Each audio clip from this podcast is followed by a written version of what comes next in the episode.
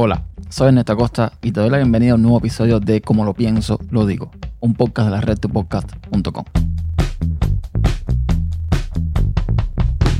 Bienvenidos a un nuevo episodio de Como lo pienso, lo digo y hoy va a ser uno bastante cortico. Y es que vengo a recomendar la que es posiblemente mi película favorita, o al menos la que no tengo reparos en ver una y otra vez sin cansarme. Y como pueden ver en el título, por supuesto, se trata de V for Vendetta o V de Venganza, como se conoce en español. Quizás porque la primera vez que la vi me explotó un poco la cabeza al ver mi realidad reflejada en un cómic. Porque así, al final, la película está basada en una novela gráfica perteneciente a Vertigo Comics, que es un subsello de DC Comics, que, eh, bueno, en fin, es una, ya sea una productora muy popular. Y, y nada, esta serie de V for Vendetta fue escrita por Alan Moore, quien tiene en su haber cómics legendarios como por ejemplo Watchmen, que también me gusta muchísimo tanto el cómic como la película. Y bueno, fue ilustrada por David Lloyd. Intentaré no hacer ningún spoiler, pero supongo que será inevitable. Mm, bueno, además, eh, tanto el cómic como la película, que es bastante fiel a la novela gráfica, por cierto, fueron publicados hace bastante tiempo, así que no creo que esté cometiendo ningún delito. Pero por si alguien no lo ha visto, intentaré abrirles un poco el apetito con una sinopsis sacada de Wikipedia.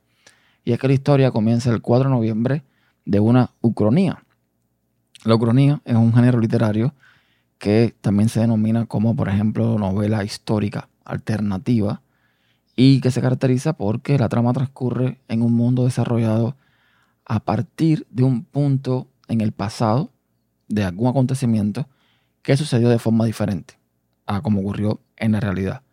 Es eh, lo que comúnmente vemos en, digamos, eh, futuros distópicos y cosas así, donde te muestran qué pasaría si hubiese pasado algo diferente a lo que realmente pasó. Tan simple como eso. Total, que en, este, en esta ucronía, el Reino Unido es gobernado por un partido dictatorial ultraconservador y fascista llamado Fuego Nórdico, al frente del cual se encuentra su líder llamado Adam Sutler. Hay una protagonista, en este caso se llama Ivy Hedmond, una mujer que trabaja para la British Television Network, la BTN, que es la cadena gubernamental de televisión, que es atacada por dos miembros de la policía secreta que la acusaban de violar el toque de queda impuesto por Sutler. Sin embargo, Ivy termina siendo salvada por un extraño individuo enmascarado que se hace llamar V o V y que la lleva a un tejado después de que la salva para presenciar la destrucción del edificio Old Bailey que él mismo organizó. Vi usa como máscara el rostro de Guy Fawkes, un conspirador inglés, miembro de la conspiración de la pólvora que intentó volar la Cámara de los Lores en Londres en 1605. Es la típica máscara que se usó mucho después para el tema de Anonymous y bueno, toda esta serie de movimientos mmm, que valga redundancia, son anónimos y que están buscando algún tipo de justicia social o lo que sea. En fin, creo que saben cuál es la máscara que estoy hablando. Y eh, lo que hace B es una elaborada y violenta campaña con el fin de derrocar el gobierno e incitar a la población a adoptar un modelo político-social totalmente diferente al que ya tienen. Se podrá imaginar que entonces a la mañana siguiente el régimen, como siempre hacen todos los regímenes, pues informa que el incidente fue una demolición planeada por ellos con anterioridad, pero B toma la cadena BTN y desde allí envía un mensaje eh, que se otorga a la autoridad del atentado, por supuesto, y le pide a la población que le acompañen el 5 de noviembre del siguiente año, que es la fecha en la que promete destruir el Parlamento de Reino Unido, como intentó hacer Guy Fawkes.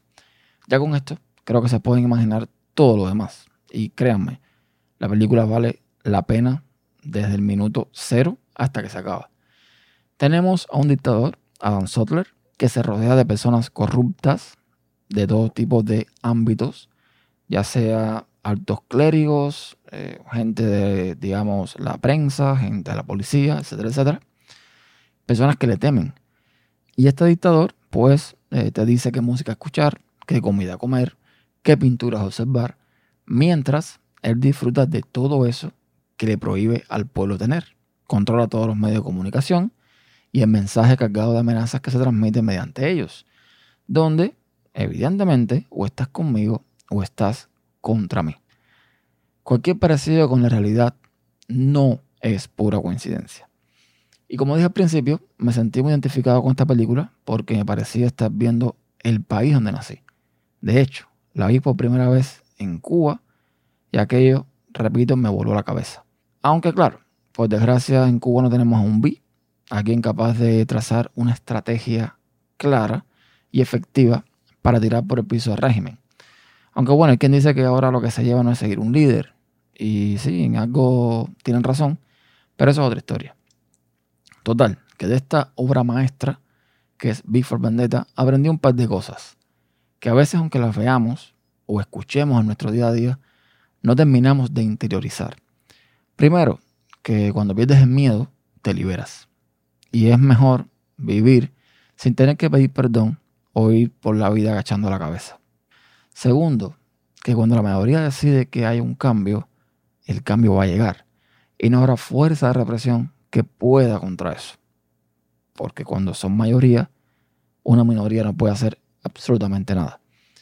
Una bala puede matar un cuerpo, pero no una idea. Y tercero, que al final, por mucho que uno no quiera, por mucho que uno lo evite, hay cosas que no se solucionan con diálogo. Hay cosas que no se solucionan hablando. Hay momentos en que hace falta un estallido social. Y desgraciadamente, cuando hay un estallido social, sí, evidentemente van a haber muertos o heridos o lo que sea, pero es la única forma en muchos casos. Así que, nada, quizás necesitamos a un B o a muchos B, pero de momento yo solo te recomiendo que veas esta película si no la has hecho y si ya lo hiciste, pues repítelo, porque quizás la veas ahora con otros ojos. La puedes encontrar en Netflix, por supuesto.